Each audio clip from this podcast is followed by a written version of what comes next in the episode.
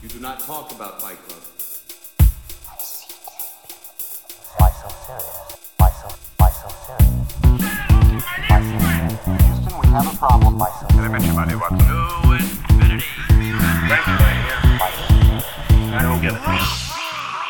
Fala, meus caríssimos quarenteners! Estou aqui mais uma vez, eu sou o Lucas Toffoli Quarenteners, o cara falou. Eu sou Vitor Mussolini. e a gente já começa rindo porque esse episódio ele é pra rir. A gente resolveu fazer uma lista das comédias, as melhores comédias que a gente tem visto nos últimos tempos. Pode não ser tão nos últimos tempos assim, tem algumas coisas que são um pouquinho mais antigas, mas a gente trouxe aí o que a gente caçou dentro dos streamings, do que a gente lembrou também de ter visto nos cinemas, e eu trouxe também algumas séries também. Vocês sabem que eu gosto de ver bastante série também. Então teremos algumas séries bem legais aqui para indicar para vocês e para falar um pouquinho dessa comédia. E o que é comédia, Vitor? Defina, por favor. A gente trouxe, sinceramente, filmes, séries. Eu trouxe dois stand-up comedy também, que fizeram a gente rachar o bico. Então não precisa ser só aquele pastelão de sessão da tarde.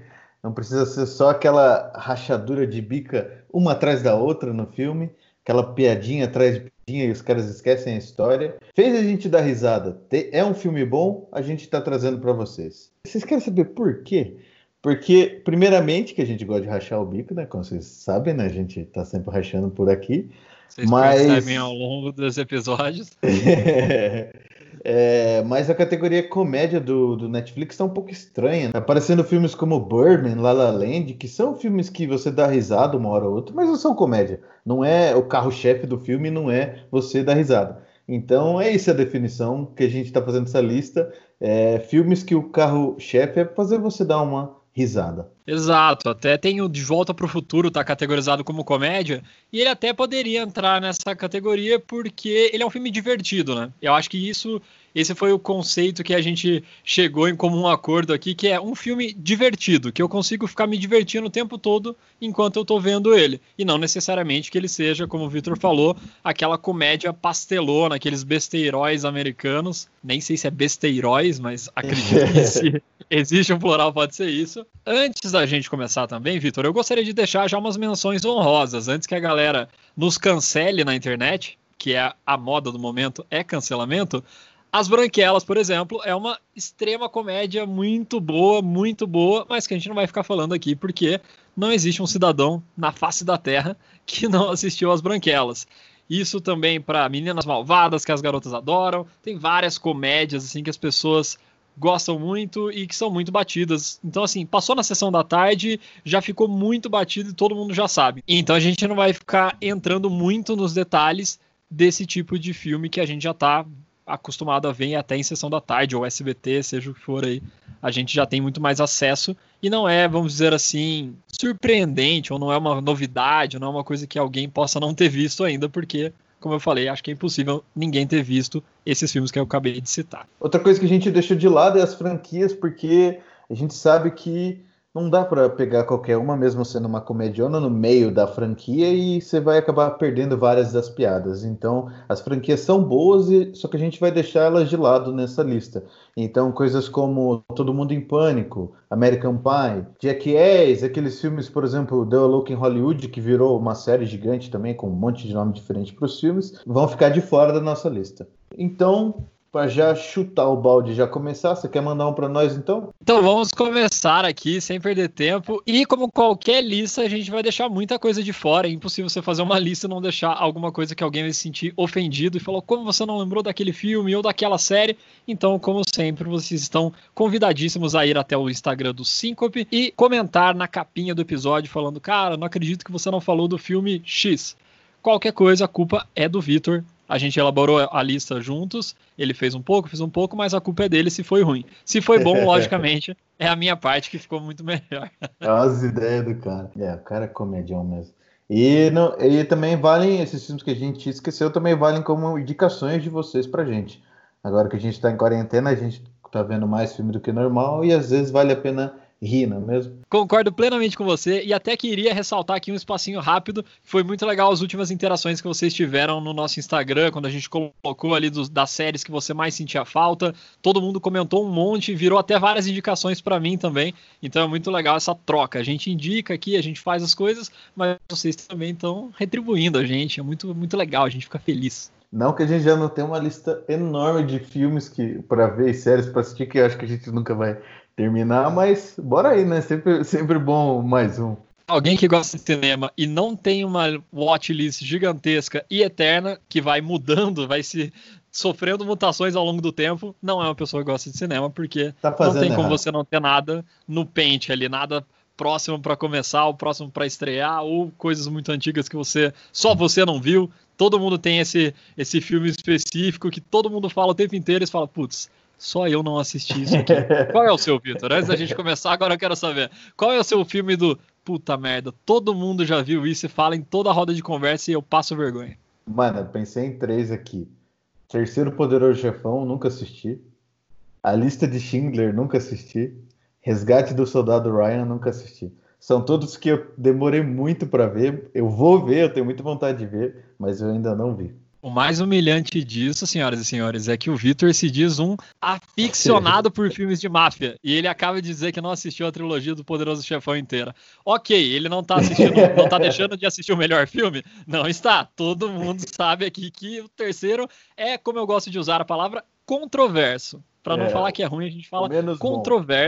Então, tudo bem, mas é meio, meio E decepcionante. Fala, fala, que eu sei um monte do que você não viu. Você tá falando de mim, mas eu sei vários que você não viu. Pode falar, seu. Tem uma lista enorme mesmo, é lógico, mas eu vou falar um só pra cutucar o Vitor. Eu nunca assisti Goodfellas. Ah lá, mano, meu filme Então- preferido. Que tipo de amigo é esse, cara? Meu filme preferido. Ah, vamos pra lista logo, eu tô ficando chateado já. Esse é episódio pra dar risada. Puxa a lista aí. Exatamente, vamos dar risada nesse episódio, porque se a gente entrar nesse assunto, a gente vai ficar chorando e talvez perca a amizade e o podcast pode acabar. Será que esse é o último episódio, galera? Fique até o final para saber se a gente continua amigos até o final. Mas vamos lá, então, falando em amigos, falando em uma coisa casual, tem um filme da Netflix que é novo, saiu esse ano, e eu achei legal colocar aqui ele para abrir essa listinha que chama Lovebirds, também traduzido para Um Crime para Dois, não Um Crime a Dois, Um Crime para Dois. Eu tive que pesquisar aqui porque eu não lembrava o nome traduzido desse filme. É uma comédia muito boa, tem tudo para ser mais uma comédia romântica água com açúcar ali, sem nada de muito novo. Só que é genial o filme, ele tem muita piada, aquelas piadas que a gente gosta que são críticas à sociedade, críticas a preconceito racial, crítica com religião, tem muita coisa assim, tudo travestido de piada, e isso é muito legal. E o filme tem um ritmo na edição extremamente acelerado, então não dá tempo de você descansar da risada, você já tá em outra cena cômica, dando risada, achando muito legal a química entre o casal principal, é muito massa, cara, porque você já espera pelo comecinho do filme que é um casal normal ali, que tá tudo bem com eles, e eu não vou ficar contando, né, mas logo no começo do filme já acontece uma situação onde eles precisam lidar com essa situação, e obviamente eles não lidam com isso da melhor maneira possível, da maneira mais normal. Já começa uma loucura desenfreada que, cara, é sem freio, é uma comédia ácida, do jeito que a gente gosta, e ela é sem freio. Muito frenética, uma edição rápida, piadas rápidas e situações cômicas mudando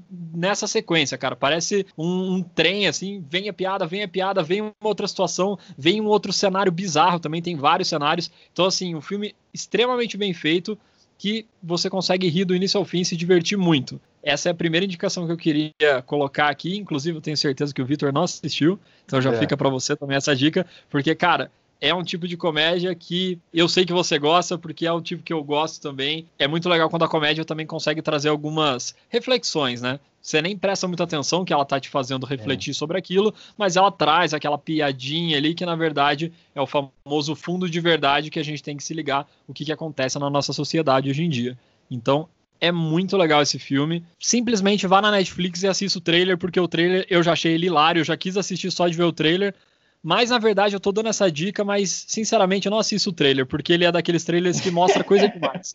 não precisava mostrar tudo que mostra. Ele não dá spoiler, mas ele não é um trailer de Batman vs Superman, que fique claro, o pior trailer da história, que conta o filme inteiro em um minuto, mas ele, ele mostra muita coisa. Então, confia em mim, vai lá, coloca na Netflix e assiste Lovebirds. Olha só, mal começou o episódio, eu tenho um filme, mais um filme na minha lista para assistir. Puta merda. Bom, já que o Lucas trouxe um recente, vou trazer um mais antigo, o Ditador, de ninguém mais, ninguém menos que o Sacha Baron Cohen, que é para mim um dos, dos maiores comediantes dessa geração. Ele entra nisso que o Lucas falou, as comédias dele têm um fundo de crítica, o dele é um pouco mais difícil de enxergar a crítica, mas ainda assim tá ali. É um filme provocador e um filme que arranca reações reais de algumas pessoas, não são todos que são atores, então algumas das piadas são feitas nas ruas, com gente de verdade. Ele não é um sucesso de crítica, mas ele é um sucesso de público. Todo mundo que eu conheço e viu esse filme gosta pra caramba. No filme, o Sasha, como em todos os filmes dele, ele faz um personagem fictício. Nesse, ele é um ditador. Basicamente, o que eu lembro do filme, que é o comecinho, ele é um ditador de um país nos Emirados Árabes, não sei se eles chegam a falar o nome, e ele acaba indo para os Estados Unidos e ele meio que se perde ali da, da comitiva dele, alguma coisa assim, e ninguém reconhece esse cara lá. Ah, então ele, ele é um cara barba, que é super... Né? Abusivo e Ah, ele tá verdade. acostumado a maltratar as pessoas e de repente ele é igual um mendigo qualquer na cidade de Nova Verdade, York. verdade. Então, é, começa já nesse, nesse com esse pano de fundo e aí você já imagina o tanto de piada que o cara consegue fazer com isso. né? Obrigado, meu amigo Lucas, por me salvar. Eu tava falando do filme que eu nem lembrava qual que era a história, só lembro que é engraçado pra caramba. E é isso, vale a pena ver os outros filmes do Sacha Baron Cohen também. O Bruno é muito engraçado, o clássico Borat é muito bom. É, ele tem uma série nova agora que é mais pro lado político, é na política americana. É, é mais crítica do que engraçado, mas vale a pena ver também. Então, seguindo, eu vou trazer um filme também que é um pouco mais antigo. Ele não é muito conhecido, quase todo mundo que eu falo desse filme, a pessoa nunca nem ouviu falar. Só que quando eu fui no cinema, eu já fui com uma expectativa muito alta. Por quê? Porque esse filme é escrito e dirigido pelo Seth MacFarlane, que é o criador de Family Guy e também dos filmes Ted 1 e 2. Então você já sabe o tipo de humor dele. Se você não mora numa caverna ou em outro planeta, você sabe quem é esse cara. Family Guy aí tem 14, 15 temporadas, ainda tá no ar, e o Ted foi um sucesso estrondoso. Eu acho que eu até antecipei um filme que o Vitor ia falar, porque eu acho que o Ted tava na listinha dele ali e eu acabei puxando um pouco antes. Mas qual filme é esse? O nome original dele é A Million Ways to Die in the West, que é um milhão de maneiras de morrer no Oeste, no Velho Oeste. E o filme se passa num cenário de Velho Oeste. Mas, como a gente já falou várias vezes dessa grande habilidade dos tradutores brasileiros em colocar nomes engraçadinhos ou nomes diferentes, o nome desse filme traduzido é Um Milhão de Maneiras de Pegar na Pistola.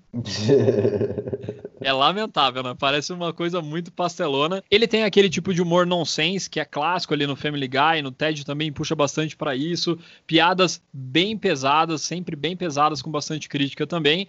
E ele tem um elenco estrelado e recheado ali de pessoas muito famosas. Tem a Charlize Theron, tem a Amanda Seyfried, o Liam Neeson, o Neil Patrick Harris. E cara, eu posso ficar lendo aqui a lista, tem muitos atores conhecidos e inclusive, cara, tem uma aparição que é uma coisa maravilhosa, mas é quase mais pro final do filme. É uma homenagem muito bonita a um clássico do cinema. E, cara, eu não posso falar, porque é um puto spoiler que vai estragar a experiência. Então, assistam esse filme, quem quiser, vá assistir esse filme, que vocês vão saber o que eu tô falando. A única coisa que eu posso reforçar é, lembre-se que eu disse que se passa no Velho Oeste. Tem algum filme clássico que você lembra alguma coisa de Velho Oeste? Fica aí na sua mente, não precisa pensar muito, vai lá assistir que você vai se surpreender. E ele é um filme que ele brinca bastante com isso dos delírios dos personagens, do que eles imaginam e pensam. Tem números musicais com as piadas do momento. Eu vou até puxar uma série que eu ia falar mais pra frente, que é o How I Met Your Mother. Todo mundo já deve ter assistido porque ela é muito famosa, mas se você não assistiu, veja, tem a grande rixinha entre Friends ou How I Met Your Mother, o que, que é melhor, bibi, bibi, bibi, bibi, bibi. mas eu garanto que os dois são bons, são diferentes. Eu não acho que são iguais, igual as pessoas falam. E quem assistiu essa série já sabe que o Neil Patrick Harris é o Barney dessa série e ele é muito engraçado. Ele também tem um, vários números musicais que ele faz ao longo dos episódios da série. E nesse aqui ele faz um musical sobre ter um bigode. E é muito engraçado essa cena, cara. Aquela coisa totalmente nonsense, aparecendo umas vacas no meio do nada, umas danças, e, e, com todo, toda a caracterização do filme, que é muito bem feita, como se fosse realmente uma história do Velho Oeste, faz com que tenha um palco pronto para inúmeras piadas que você não consegue nem imaginar que vai vir a piada e ela vem porque o cara é genial para escrever roteiros. O cara escreveu o roteiro com mais o Alex Sulkin, que se eu não me engano também ajuda ele em alguns episódios ali do Family Guy, e ele também dirigiu o filme e eu não sei, agora que eu percebi que eu não falei, e ele atua no filme, ele é o personagem principal. Então, se você já achava que o Seth MacFarlane escreve muito bem no Family Guy, que no Ted ele é a voz do Ted. Então, se você achava que ele tem aquela personalidade do Ted muito legal, ele consegue mostrar isso também como um ator engraçado para esse tipo de filme de comédia. Não é um Leonardo DiCaprio da vida, não é que eu tô falando que o cara vai ganhar o Oscar, mas uhum. para esse tipo de filme, para esse tipo de humor que ele coloca nos textos dele, ele consegue fazer o papel muito bem. Bom, já que o cara roubou uma dica que eu ia dar, que era o Ted, né? Que como ele como ele estava falando aí entra nesse humor esse humor ácido e nonsense do do Family Guy. Family Guy também é uma boa indicação vale muito a pena ver. É, as as primeiras temporadas são bem mais ácidas assim bem mais controversas mas depois eles vão ficando mais sutis mas ainda assim profundos na crítica vamos dizer assim. Sem contar as músicas que as músicas também são são clássicas que eles que eles que eles montam é, eu vou trazer então outro clássico, né? Já que o cara me roubou o TED. É, eu vou trazer dois, na verdade, já vou, porque para mim eles entram mais ou menos na mesma categoria, que é filme de maconheiro. Então.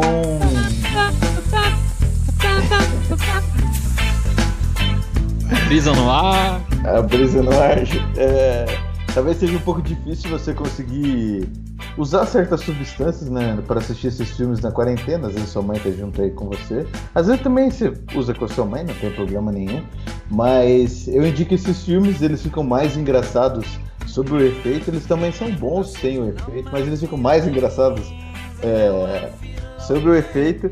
É, a substância também. Eu tô falando de maconha, eu não vou ficar falando a substância aqui. Aqui sabe como que é, né? Legalize e é tudo. E é legalize, livre. É, livre, legalize tudo. É, eu tô falando de Superbad, que é um pouco mais recente. Ele traz, ele traz alguns atores que estavam bem novos na época, é, como o Jonah Hill e o Michael Cera, que depois fizeram outros grandes filmes. Tem o Seth Rogen também nesse filme, que é um cara que eu acho muito engraçado. Tem o, o personagem clássico do McLovin, que todo mundo deve lembrar a cena que ele apresenta a identidade dele do Havaí para comprar bebida. Quem nunca passou por isso, né? Quando você é menor de idade tentar comprar bebida, a gente não apoia esse tipo de, de, de uso de bebida. Agora, se você passou dos 18 anos, você é mais do que bem-vindo a tomar uma cerveja com nós e tomar assistindo os filmes também. E esse filme é um, é um, já virou um clássico da, da cultura, é muito engraçado. São três adolescentes naquela passagem da vida que você já sabe como são as grandes festas que tem bebidas, que tem música, que tem sexo e, e drogas, só que você ainda é menor, você não consegue acesso a nada disso. Então você tem que dar os seus jeitos, que a gente não apoia, dar os seus jeitos para conseguir essas coisas e é pura diversão. Vale a pena assistir, todo mundo já passou por isso, então você tem aquela certa é, lembrança dentro de você, com seus amigos. E é um filme de adolescência. Sempre que você tem um filme de adolescência, você vai ter uma empatia. Todo mundo já foi adolescente, ou Exatamente. pode ser adolescente ainda. E aí você vai lembrar de todas as merdas que você fez, coisas que você nem imaginava que poderiam ser engraçadas antes, mas você fala, cara, como que eu tive coragem de fazer isso? Ou como eu era sem noção, né? Como eu era um cara imaturo e cabeção. Então é muito legal e eles conseguem trazer totalmente essa essência. Por exemplo, um detalhe básico que é ficar desenhando pinto em caderno qualquer um que já foi moleque aqui sabe que a primeira coisa que você faz quando seu amiguinho do lado dá uma sopa é fazer aquele desenho de um pênis muito bem desenhado ali, cheio de rabiscos. Então, isso também é uma coisa que eles brincam bastante no filme. Então, realmente é uma puta indicação legal. Exatamente. É o próximo filme que eu vou trazer, esse é bem velho, é de 1980. É eu falei que não ia trazer de franquia, mas esse dá para você assistir sem conhecer o primeiro. Eu estou falando de Chichechong Atacam novamente. Esse vale muito a pena assistir chapado, porque fica muito engraçado. É, o filme é bem velho, mas não se enganem pela data de ser 1980. O filme é bem engraçado. É, ele é o segundo filme na franquia, o primeiro é Queimando Tudo. Eu confesso para vocês que eu não assisti os outros, assisti esses dois. O dois eu devo ter visto umas três vezes. É muito engraçado. Cheech Chong são. Vocês devem ter visto. Se vocês não conhecem por nome, vocês devem ter visto a cara deles em algum lugar. São dois bigodudos, um baixinho, fortinho e outro mais alto, magrelão. São clássicos em figurinha de maconheiro, é, capa de caderno de maconheiro. Tem muita referência no hip hop também a eles. E então é um clássico, uma joia escondida dentro da Netflix que vale a pena ser lapidada. Eu dou muita risada ainda assistindo o filme. Eu acho que vocês vão gostar também. E aí, o Victor falou joia escondida. Naturalmente é. eu tenho que conectar com joia bruta. Naturalmente eu tenho que trazer aqui o, o rei da comédia bolachona. Nem sei se isso pode ser mais, adjetivo menos. Isso. Adam fucking Sandler. A gente o já fez o episódio do Joias Brutas, então você pode ouvir lá tudo que a gente falou, de uma atuação dele muito boa fora da comédia. O filme tem as suas, como o Victor falou, tem aquelas partes de comédia, mas o filme inteiro não é. A intenção não é você ficar rindo e, e dando muita risada e se divertindo o tempo inteiro. É um filme que traz um pouquinho mais denso ali, um personagem endividado. A gente já falou bastante no episódio destinado a Joias Brutas. Mas eu vou trazer o clássico dele. Para mim, o melhor filme do Adam Sandler, com certeza. Depois do Joias Brutas, talvez agora eu fiquei na dúvida, porque o Joias Brutas é legal. Mas o Clique. O Clique, que é um filme de comédia.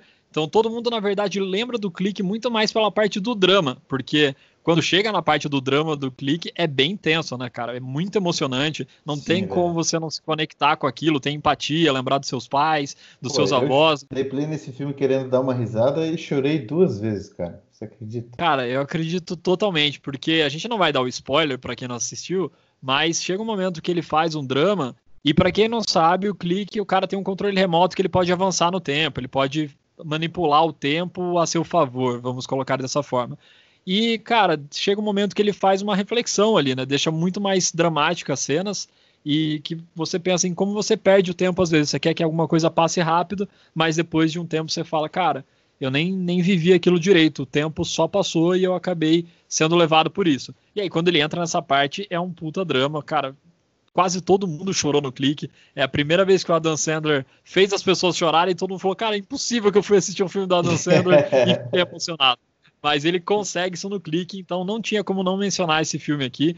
Ele é mais lembrado por isso, porque tem essa carga emocional muito forte mais pro final do filme, que é muito legal. Ele dá uma lição de moral, assim, também na gente, sobre como a gente leva as coisas, como a gente trata as nossas relações, principalmente entre família.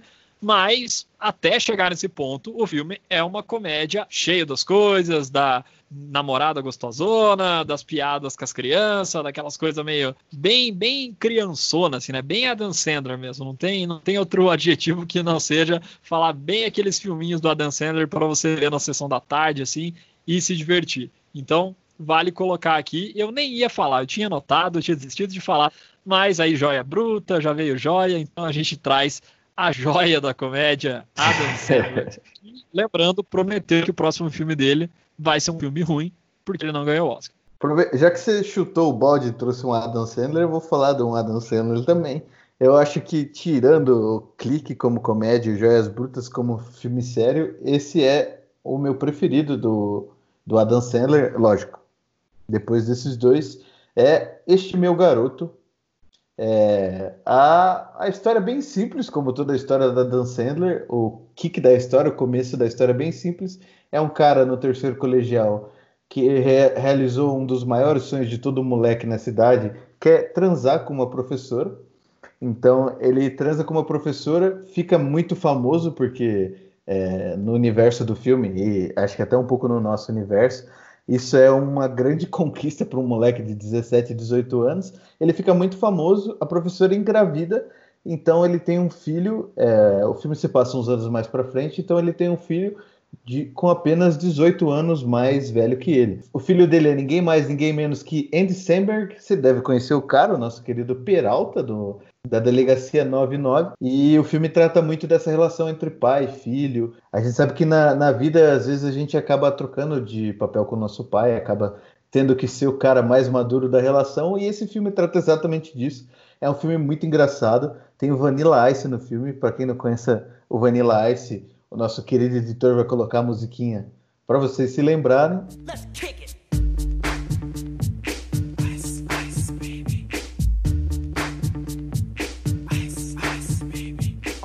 É uma participação, como o Lucas já tinha comentado antes né, em outro filme. Essas participações assim deixam o filme mais, mais gostoso de assistir. Cara, tipo um Mike Tyson no Se Beber Não Case. Olha aí a gente Isso, falando de franquia nada. de novo.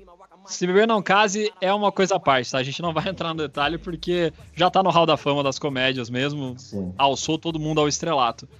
E aparece o Mike Tyson do nada, com um tigre. Então, assim, quando aparece um cara muito famoso num filme pra fazer uma ponta, é, é a coisa mais maravilhosa possível, porque aí sim vai ser totalmente nonsense. Você não tá esperando aquilo e aparece alguém famoso pra fazer algum papel ou pra ser ele mesmo.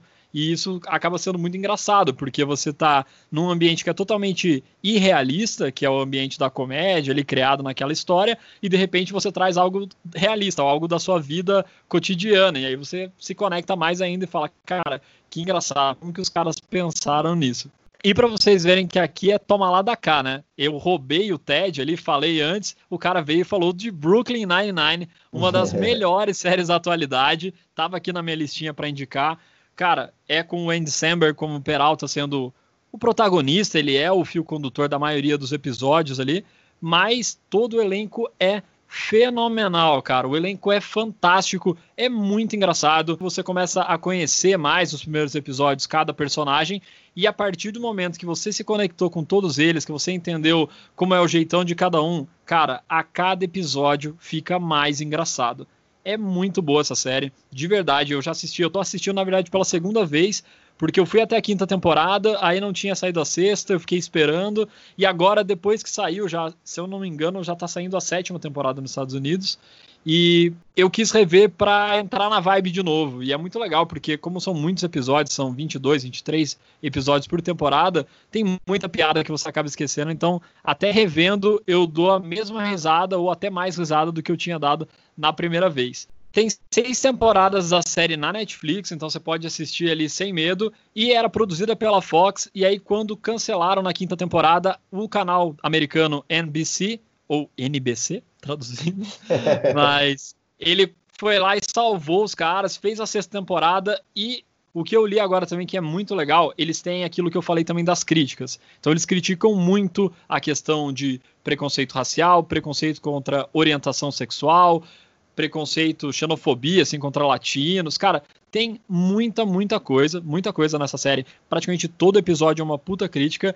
E agora, recentemente, nos Estados Unidos, aconteceu o caso master de racismo lá do George Floyd, que o cara morreu asfixiado por um policial. E a série se trata de um departamento de polícia, né? Que é o Brooklyn Nine-Nine, que é o departamento ali de Nova York da área do Brooklyn. E os caras já tinham uma temporada inteira escrita, pronta para ser gravada.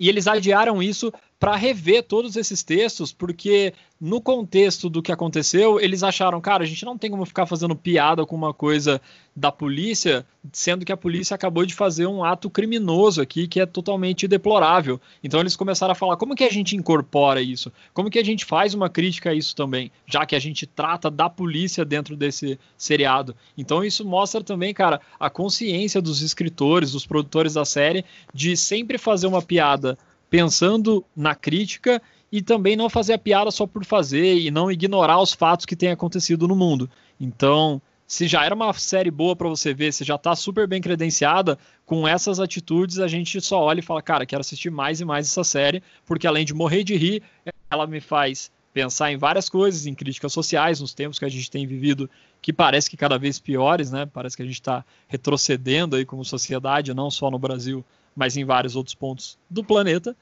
E a série vai lá e se preocupa com isso também. Então é muito legal, já fica aí anotadaço, pode sair daqui e assistir Brooklyn Nine-Nine, uma série fantástica. Vale muito a pena ver mesmo. Tem. Eu não sei como você não falou, eu sei que você pensou, mas não falou. Tem o Terry Crews nesse elenco maravilhoso, o nosso eterno pai do, do Chris, todo mundo odeia o Chris, o nosso querido Julius. É uma série muito atualizada e eu acho que é um ponto muito positivo dela, que para mim me incomoda em outras séries, são séries que ficam no mesmo formato e a história nunca evolui. Por exemplo, é uma coisa que acontece em Simpsons. Eu não acho ruim em Simpsons, mas acontece em Simpsons. É, o negócio tem 25 temporadas e eles nunca foram para frente em história. eles têm a mesma idade, continuam no mesmo lugar. Uh, teve algumas vezes que mudou as coisas é, drasticamente, mas sempre voltam. É, e do Brooklyn Nine-Nine isso não acontece, a história sempre está indo para frente, tem episódios que ah, acontecem mudanças e acontecimentos na vida dos personagens que mudam completamente é, o horizonte deles e a posição que eles estão, então não é uma, só, não é uma série só para dar risada, é uma série para você que você pode acompanhar a história também. E o ponto mais positivo de todos é isso que o Lucas falou, da crítica social, totalmente atualizada. É muito mais, além da crítica, tem uma reflexão muito grande também. Os personagens é, enfrentam as coisas que o ser humano comum está enfrentando hoje em dia e eles refletem sobre isso. Não é só, não só mostram, eles também pensam sobre isso. E eu acho que tem tudo para ser um grande clássico daqui a uns anos. É, com certeza marcou nossa geração, é o reflexo da nossa geração. Daqui muitos anos, quando foram analisar como a gente era nessa, nesses últimos anos, como a, é, a gente, como humanidade era, esse é um grande exemplo de, do comportamento humano. E eu quero já aproveitar que a gente falou do Brooklyn Nine-Nine e falou do Andy Samberg. Ele tinha uma banda que eu acho que era meio de zoeira, que tem uns clipes muito engraçados. E você pode buscar dois sucessos que eu lembro que eu ria muito, que era o This in My Pants e também I'm on a Boat.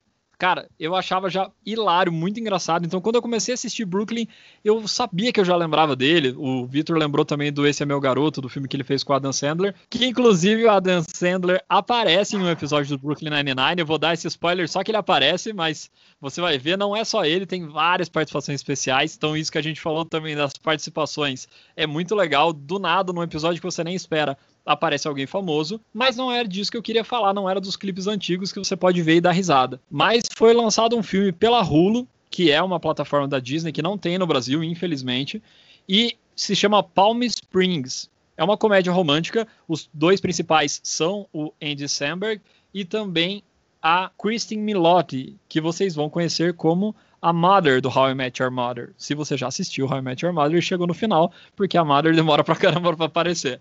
Mas ela também aparece numa série muito boa, que é Modern Love, que eu não lembro se eu já comentei. Mas não é comédia, então vamos voltar aos eixos. Palm Springs já foi colocada no Rotten Tomatoes com 94% de aprovação. Tá todo mundo já colocando em todas as críticas de que é a melhor comédia do ano.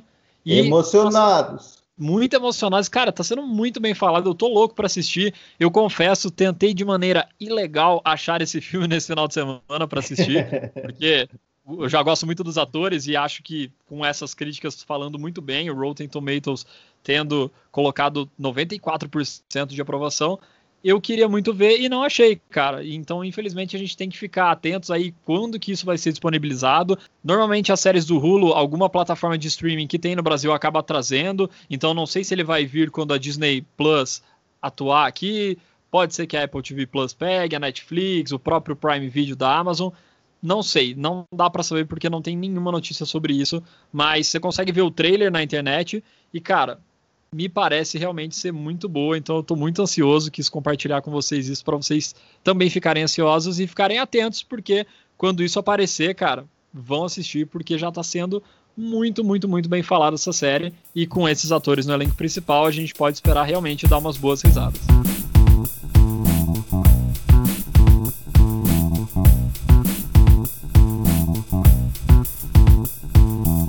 Tem dois filmes de heróis, que a gente pode falar que é filme de herói, mas que são uma pura comédia. Um deles é, claro, Deadpool. Deadpool e Deadpool 2. Cara, se você não deu risada com Deadpool, Meu desculpa, Deus eu nem sei o que, que você tá fazendo aqui ainda. o Ryan Reynolds é genial, cara. Tudo que cagaram nele no Lanterna Verde ou naquele Deadpool cagado também do Wolverine Imortal, Wolverine Origins, nem lembro do filme, que é horroroso. É, tudo que fizeram de errado, o Ryan Reynolds consertou e fez, cara, uma atuação impecável. O legal do Deadpool, quem não assistiu ainda, é que ele quebra a quarta parede, então ele sempre está conversando com você, ele conversa com o público diretamente e ele satiriza muito tudo que a gente acha que é clichê em filme de heróis, ele fica satirizando, porque é exatamente o Deadpool dos quadrinhos já tem essa vertente, que é ficar exatamente banalizando e zoando essas coisas impossíveis que acontecem nos quadrinhos, como os poderes que os caras têm, ou pular de uma ponte e cair bem em cima de um carro. Cara, ele vai fazendo várias piadas e além disso, ele brinca com muita coisa da cultura pop Então, ele pega a melhor coisa que os filmes mais besteiróis, assim como todo mundo em pânico tem, que é trazer coisa da cultura pop para o filme, e ele consegue fazer isso de uma maneira genial. Não só ele, né? O Tim Miller na direção, também os roteiristas, mas é muito, muito bom. Cara, sim, Deadpool 1 e o 2 para mim tá top 3 melhores filmes de heróis feitos. É uma das melhores, é, além de ser muito engraçado, é muito bem adaptado também. Eles trazem todas as características do personagem, essa que você falou da, da quarta parede. Tem uma piada com a quarta parede também, que, ó, que eu dei muita risada no cinema quando eu vi. Eu acho que é no 2, se eu não me engano. Parece que o Ryan ele se encaixa tão bem como o Deadpool, igual o Hugh Jackman pro Wolverine. Você não consegue imaginar outra pessoa fazendo, casa com a personalidade. Você assiste as entrevistas, você acha que o cara tá atuando ainda. Vale muito a pena ver os dois. Se você conseguir ver os dois seguidos ainda, melhor ainda. Não podemos deixar de falar também da ressurreição do Thor. O Thor que teve dois filmes que foram muito controversos, como eu gosto de falar, né? Que a galera não gostou muito. Era um dos heróis da Marvel que a galera menos ficava empolgada. E aí, o meu mestre do humor, Taika Waititi, pegou o Thor Ragnarok, pegou o Thor 3 para dirigir. E, cara, ele é uma comédia do início ao fim tem ação, tem tudo que tem nos filmes da Marvel ali, do MCU, mas é uma comédia deslavada, cara. Desde a primeira cena, quando o Thor tá lá com o Sutur, que é aquele cara de fogo, e ele tá girando no ar, assim, ele já tá fazendo piada. E o ator, que é o Chris Hemsworth, ele conseguiu pegar tudo que ele tava, parece que preso ali, que ele não podia fazer nos outros filmes, e ele colocou isso para fora, cara, de uma maneira genial. Então, eu acho que eles conseguiram ter uma conexão muito boa, ele e o Taika, para conseguir imprimir na, no personagem toda, toda essa sagacidade de piadas, ou essa coisa até às vezes da inocência do Thor ali, né? Já que ele é um deus nórdico que está meio fora da realidade, em vez de usar isso por uma maneira meio chatona, como foi o primeiro filme, né, de ele não sabe os modos, os costumes das pessoas, usar isso para fazer piada do início ao fim. Isso não só foi um sucesso, como a gente viu no Vingadores Ultimato, que eu não vou falar se você não assistiu, mas o Thor é um personagem muito importante e muito Engraçado. legal no Vingadores Ultimato. Eu não vou falar. Se você mora numa bolha e conseguiu não ver nem tomar spoiler, eu não vou falar o que acontece com o Thor. Mas ele está numa condição física impecável. o terceiro Thor, mano, é salvou a franquia do Thor, né, cara? É muito bem equilibrado, é isso que eu acho massa. Enquanto tem a vilã que é super sombria e não deixa de lado é, os problemas do Thor, ele com o pai dele, ele com o Loki, ainda é muito engraçado, cara. Pelo amor de Deus. Tem aquela piada que já tem no trailer, que é quando ele encontra o Hulk depois de muito tempo dentro da, da batalha e fala que, que o cara é um colega de trabalho. Cara, é só o pico do iceberg do, da comédia desse filme. É muito bem, muito bem, muito bem feito, né? À toa que o Taika é um. O Lucas é um grande fã do Taika e tá me fazendo ser também, porque é impossível. Você vê as coisas do cara, é ele escreve muito bem mesmo, manda muito bem. E ele foi alçado a essa posição de escrever o Thor, e agora ele é o queridinho da Disney também, né? Ele vai fazer o novo filme do Thor, que é o Thor Love and Thunder, que ele já tá falando que vai ter muito da comédia mesmo, dessa característica dele. E ele chegou nesse ponto porque ele fez aquele filme que eu já comentei em outros episódios, que é O que Fazemos nas Sombras, o nome original What We Do in the Shadows, que ele faz um documentário de vampiros. Então é um fake documentário, aquele documentário que não é verdade, que a gente sabe que está sendo filmado, mas que faz como se fosse um documentário sobre vampiros vivendo na Nova Zelândia nos tempos de hoje. E, cara, também pega todos os clichês de vampiro e começa a fazer as piadas em cima disso. Para mim é genial. Ele tem um nível de humor assim, e como o Victor falou, sabe equilibrar exatamente os momentos dos filmes, quando ele quer deixar sombrio, quando ele não quer. A gente falou muito do Jojo Rabbit, que foi premiado com o melhor roteiro adaptado, então ele também consegue fazer isso. Você se diverte assistindo Jojo, você também sofre ali, lamenta e fica triste assistindo Jojo Rabbit. Então o cara, ele tá com tudo, cara. Ele tá com a bola toda. São muito completos os filmes dele. Então vale a pena você assistir tanto o que fazemos nas sombras que eu comentei, quanto o Thor que ele fez e revolucionou realmente o personagem. E para encerrar, meu caro Vitor, se o Taika é o deus da comédia, para mim, se é o cara que eu queria ser hoje, é o Taika, existe uma mulher que tem o meu coração, que é uma deusa da comédia, que é genial, que eu tô apaixonado por ela, apaixonado, essa é a palavra, cara, eu tô apaixonado, que é a britânica Phoebe Waller-Bridge, quem conhece ela sabe do potencial que essa mulher tem.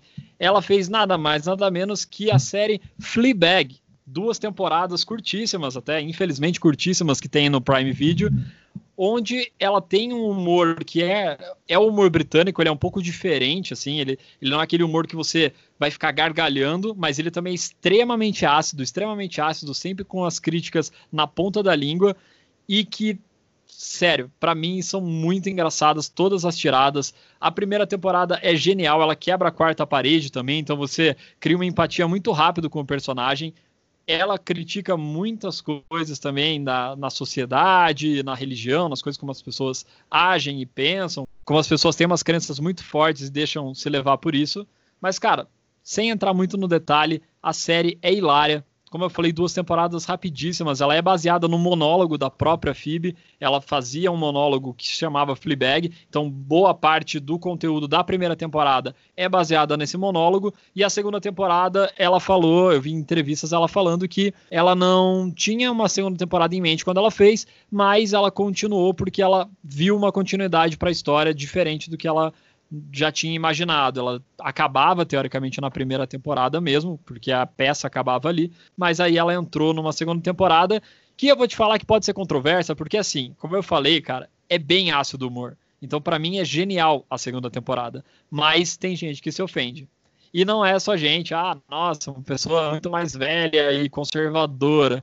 Não é, tem amigos, amigas que já falaram que, ah, comecei vendo, mas não gostei, achei um pouquinho pesada demais. Então, se você é meio sensível para algumas piadas, principalmente envolvendo religião, você não vai Ih! gostar muito do Fleabag.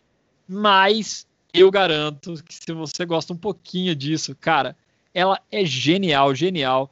Fleabag para mim tá é uma das melhores séries já feitas é muito boa. Eu tô ansioso por ela fazer alguma coisa assim de novo. Tem no Prime Video, na Netflix, tem uma outra série dela que só tem uma temporada, também extremamente curta, que chama Crashing, e ela é super leve. O humor é muito parecido, apesar dela ser um pouquinho menos ácida que a Fleabag, parece que ela tava se preparando, assim, engatinhando para daí realmente abrir as asas assim e se aventurar em Fleabag. Então parece que ela está caminhando. Então o tipo de piada, o tipo de humor é o mesmo. Você vai ver a mesma levada, a mesma leveza também do jeito que os episódios acontecem, mas o mesmo tipo de piada ácida sempre na ponta da língua para dar aquela cutucadinha nas pessoas assim e também para fazer rir, cara. Eu, sinceramente, gargalhei em Fleabag, eu chorava de rir praticamente toda a cena. E em Crashing eu achei muito engraçado também. Não foi tão boa quanto Fleabag, se eu fosse comparar as duas, Fleabag é melhor, mas Crashing também não fica tão atrás, parece um rascunho para o Fleabag. Então fica a dica aí da minha mais nova paixão das séries e quem sabe do cinema, se ela não vai fazer alguma coisa ainda pelos cinemas aí, que é Phoebe Waller-Bridge, My Love. O Lucas falou tanto dessa série para mim que eu vou começar a ver, acho que essa semana já. Lógico, depois de eu ver Dark. Quem ainda não viu Dark ou Peak Blinders, vale a pena ver nosso episódio especial de séries, Dark vs Peak Blinders. E o cara não para de me indicar série boas e eu não consigo ver tudo, de tanta coisa que é. Saideira aqui, extra no último, no 45 do, do segundo tempo. Vou trazer duas dicas rápidas que não dá para falar de comédia sem falar de stand-up comedy. Tem dois excelentes na Netflix. É, um é um clássico, é de 1983, com ninguém mais, ninguém menos que Ed Murphy, que, vou ser sincero, eu não gosto tanto dos filmes dele, mas eu gosto muito dele e muito desse stand-up comedy que me fez virar fã dele. É Delírio o nome do stand-up comedy. É Delírio o nome do stand-up comedy, Delírios em, inglês, que é quase a mesma coisa. Vale muito a pena ver, se atente à data, algumas piadas podem é, podem bater de frente com o politicamente correto de agora, mas é de outra época. Vale até como eu comentei sobre é, o que vai acontecer com o Brooklyn Nine-Nine futuramente, vale a pena a gente dar uma analisada na sociedade daquela época. E uma coisa bem atual, talvez seja um cara que está na borda do humor, que é o cara que está levando o humor mais para frente, é o Eric Andre, que estreou o seu primeiro stand-up comedy também na Netflix, chama Legalize Everything, que só pelo nome você já pode imaginar o que vem, o que ele traz de conteúdo. Você pode até imaginar o que ele traz, mas é muito mais do que você está esperando. É, eu acho ele muito engraçado. Ele também tem o próprio show dele, de Eric Andrew Show, mas aí já é outra história, outra conversa. E para não falar que a gente também não enaltece os artistas brasileiros, há pouquíssimo tempo, se eu não me engano, no mês passado, saiu o especial do Tiago Ventura na Netflix. Ele, para mim, é um dos melhores caras de stand-up hoje no Brasil. Vale muito a pena ver também. Ele fala bastante coisas de quebrada, assim, mas é muito legal, cara. Se você não conhece Thiago Ventura, eu acho que ele é um puto humorista foda, então vale a pena também assistir esse especial dele. E agora sim, fiquem em suas respectivas casas e até o próximo episódio. Agora sim, meu querido amigo Lucas. Espero que a gente tenha rachado a sua bica. Se você não rachou a bica, você ainda vai rachar com alguma dessas dicas que a gente deu. Muito obrigado pela audiência e até a próxima.